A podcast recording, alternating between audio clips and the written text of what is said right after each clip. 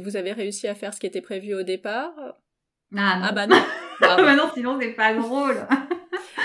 non. alors on va où fait- alors normalement on devait aller en Australie, Euh, sauf que l'Australie était en train de réouvrir, mais elle ouvrait que du côté euh, est, alors que nous à la base on avait plutôt prévu d'aller côté ouest.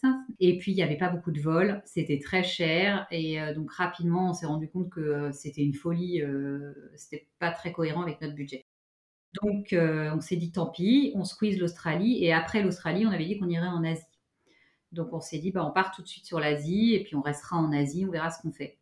Donc on est parti pour le Cambodge. Euh, donc étape suivante, Phnom Penh. Ah oui, ça change. Hein. Alors là, t'arrives, ambiance euh, 35 degrés, ressenti 50, euh, avec euh, l'humidité dans l'air, un truc de fou quoi. Trop bizarre, parce qu'en plus, euh, bah, il y a quand même de l'humidité aussi en Polynésie, mais euh, pas du tout le même ressenti de température. Et donc on se retrouve dans cette, euh, dans cette atmosphère chaude, enfin où tu es tout le temps en train de dégouliner.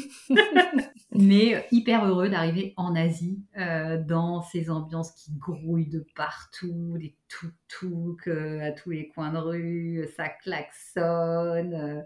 Ah ouais, c'est différent. c'est différent, mais enfin ouais, vraiment euh, trop content d'être là, de voir euh, les stands de rue, de nourriture de rue partout. euh. Donc, euh, donc voilà, donc arrivé au Cambodge, on n'est pas resté très longtemps à Phnom Penh, juste le temps de faire, ça nous tenait à cœur, le, fameux musée consacré en fait au, génocide des Khmers rouges et qu'on voulait absolument faire au début du voyage pour ensuite bah, comprendre un peu ce que le pays avait traversé et, avoir ça en tête pour visiter. Euh, donc voilà, donc on est resté juste deux jours le temps de voir ça. Et après on est parti euh, directement sur Siem Reap qui est la ville euh, qui abrite en fait les temples d'Angkor. Donc, donc voilà, donc là on repassait en mode, en mode backpack, donc on avait ressorti les sacs à dos, les bus de nuit ou, ou les bus tout court, les bus longs. Et, et l'aventure. Et euh, on se confronte à un nouveau truc, c'est euh, la, barrière de la langue. Ah bah oui. Parce que là, bah, les gens parlent pas bien anglais. Ils n'ont pas vu un touriste depuis deux ans, donc euh, je pense qu'ils ont aussi moins parlé anglais et donc on se rend compte que la communication ça va pas être simple. Mais bon, ça voilà, ça plonge dans une ambiance déjà très chouette et, et on passe une semaine. On s'est vraiment posé à Siem Reap parce qu'on voulait profiter des temples d'Angkor et retourner euh, encore et encore pour pas faire la blague euh, habituelle. Ouais, très très sympa euh, de pouvoir profiter des temples avec personne dedans. On était vraiment seul au monde. Vous pouviez faire les visites tout seul ou vous avez eu un guide pour euh, comprendre un peu plus euh, Tu peux les faire tout Les seul, mais euh, c'est un peu dommage. Nous, ce qu'on a fait, c'est qu'on a pris une journée entière avec une guide ah, super. francophone pour que les enfants puissent comprendre Bah oui. et euh, qui nous a baladés euh, pendant une journée dans les principaux temples. Et euh, ce qu'on a fait les jours suivants, c'est qu'on y est retourné avec juste le tuk-tuk, pour le coup en autonomie. En fait, notre guide, alors, elle était très bien, elle était euh, adorable, euh, mais elle était hyper technique. Et c'était vraiment une experte. Trop. et ouais, trop. Et surtout avec des enfants, en fait. C'est-à-dire que toi, en tant qu'adulte, tu peux euh, te forcer un peu. euh, mais pour les enfants, c'était un peu rude parce que de 8 h le matin jusqu'à 16 h, c'était un peu indigeste, quoi. Donc, on a fait qu'une journée. Et après, on a fait tout seul. Et euh, avec tout ce qu'elle nous avait donné, je dirais, euh, la veille, on avait une sorte de bagage euh, pour mieux comprendre ce qu'on voyait et, euh, et, et le faire tranquillement, un peu plus à notre rythme. Et, euh, et voilà, et on a entrecoupé deux jours où on est resté à l'hôtel pour travailler, pour se reposer. C'est vrai que la chaleur à ce moment-là était très très Ouais, c'est forte. dur ça. Et donc ouais, il y a des, il y a un jour où on s'est dit non, aujourd'hui on reste même euh, à l'hôtel parce que euh, il faisait chaud, euh, lourd. hein. Enfin, on avait même, euh, on suffoquait. On sentait que nos corps avaient besoin de s'habituer, tu vois, à ce- cette nouvelle atmosphère. Ah ouais, pas facile. non, ouais. pas du tout. Et moi, c'est la première fois que, que je souffrais de la chaleur. Ça m'est jamais arrivé. Je suis quelqu'un qui, au contraire, d'habitude, aime bien euh, quand il est très chaud. Et là, euh, je me disais, mais j'arrive pas à me réguler, quoi. Et euh, ouais, ouais, on était, on était un peu KO, un peu sonné, tu sais. euh, Ouais, ouais, je comprends. et euh, donc voilà, donc on- c'est pour ça qu'on s'est attardé à Siem Reap, le temps de profiter tranquillement. Et après, on a repris la route pour faire un circuit un peu plus, enfin un peu classique, je dirais, du Cambodge. On avait un visa de 30 jours, donc il fallait que tout ça tienne dans le délai. On est passé par plusieurs villes. On a fait un stop à Battambang. On a fait un stop dans le sud à Kampot, d'où on a un peu rayonné. Kampot, on a énormément aimé. Pourquoi? C'est comment? Alors, c'est dans les marais salants proche de la mer. Donc, et dans les en fait, on est dans la campagne tout de suite. Et euh, donc, rien que pour ça, il y a une ambiance euh, complètement différente, beaucoup plus paisible. Euh. C'est une petite ville assez dynamique, qui reste assez petite, même si elle est touristique. Et, et donc, voilà, tu te retrouves tout de suite dans les campagnes.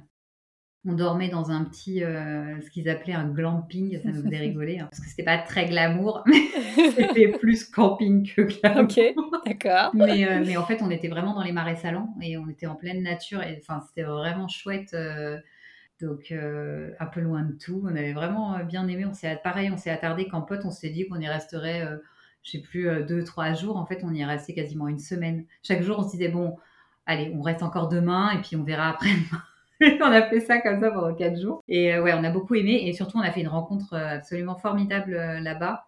un peu par hasard, en fait, on a rencontré un guide pour aller se balader justement dans, les, dans les campagnes.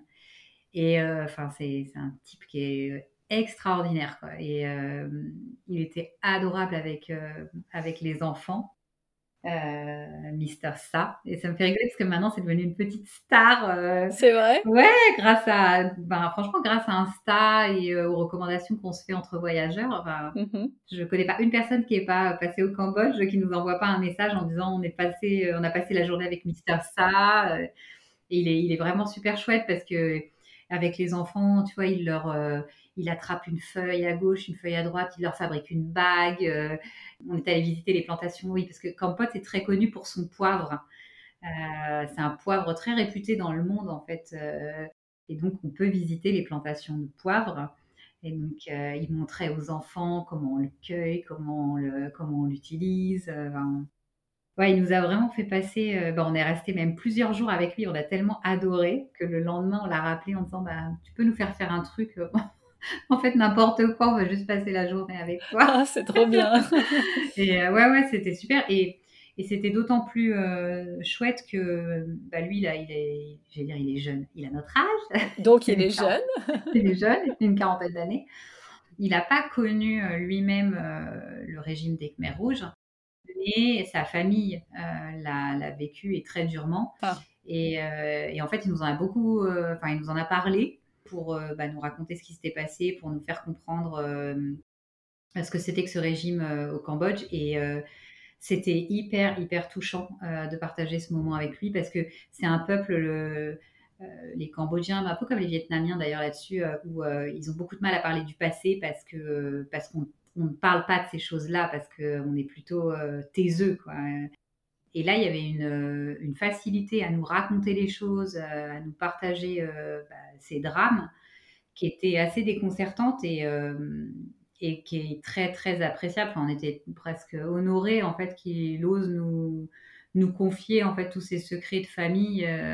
Enfin, voilà, c'est un moment extrêmement touchant, extrêmement touchant et extrêmement enrichissant, en fait, pour nous, de comprendre un peu ce qu'était ce pays, au-delà de tout ce qu'on voit quand on va se balader dans les campagnes, quoi, ou dans, les villes. Vous l'aviez trouvé justement par recommandation d'autres voyageurs? Non, en fait, c'était euh, bah, le monsieur qui tenait le, euh, le glamping.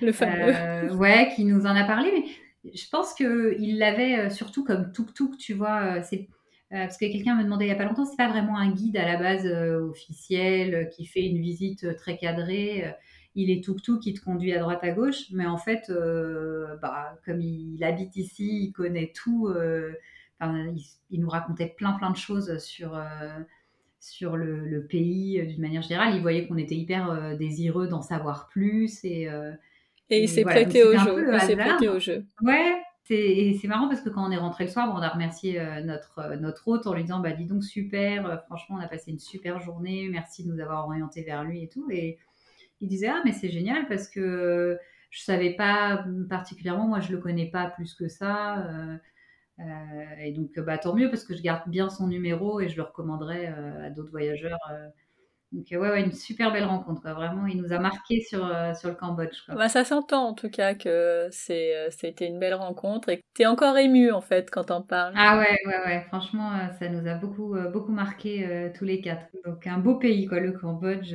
top quoi. Donc après Kampot, vous êtes, vous êtes allé où? On est remonté alors, complètement dans le nord.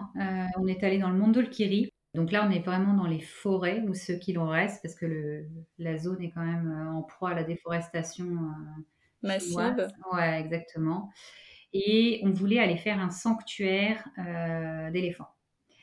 alors on a longtemps hésité parce que c'est un sujet qui fait beaucoup débat partout.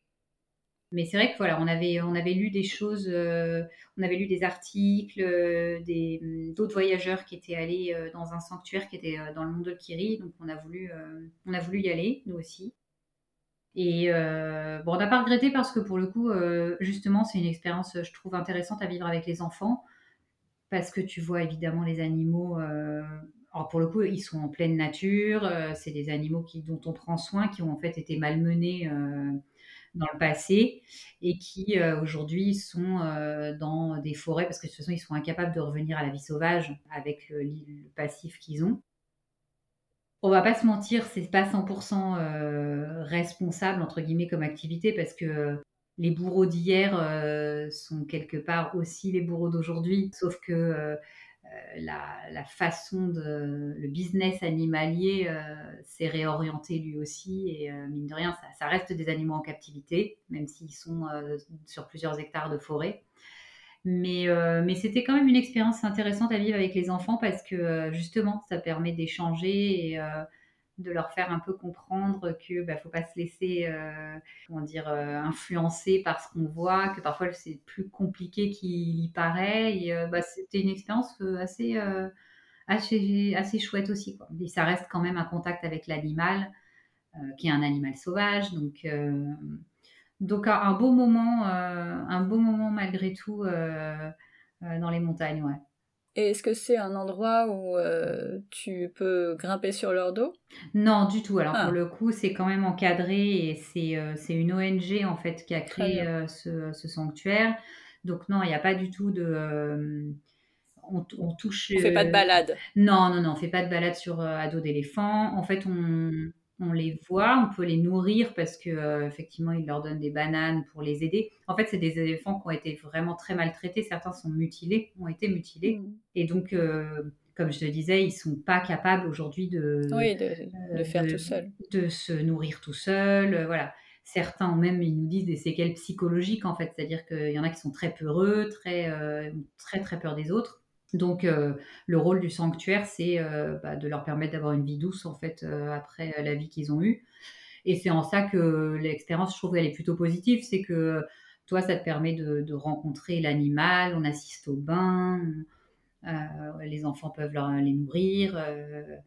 Il y a un vrai respect de l'animal. Ouais, j'ai trouvé. Puis la relation qu'ont les jeunes, en fait, c'était des jeunes en l'occurrence là qui, euh, qui s'occupaient d'eux, était euh, assez touchante en fait, euh, parce que bah, ils sont là au quotidien et voilà. Après, il y a des tours organisés, enfin ce qu'on faisait, bah, qui permet de d'apporter des financements pour faire vivre le, système entre guillemets. Mais bah, j'ai trouvé que c'était plutôt plutôt respectueux comme comme endroit. Ouais, comme endroit. Ouais, ouais.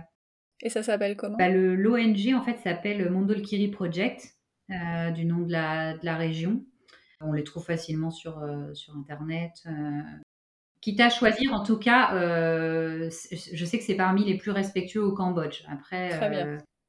voilà, nous, en tout cas, on ne regrette pas de l'avoir fait parce que c'était vraiment enrichissant.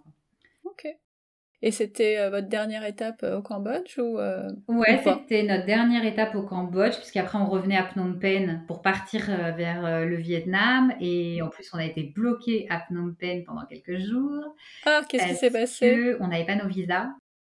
On n'arrivait pas à avoir nos visas pour le Vietnam parce que, alors je sais plus si c'était Axel ou moi, mais on recevait pas nos visas.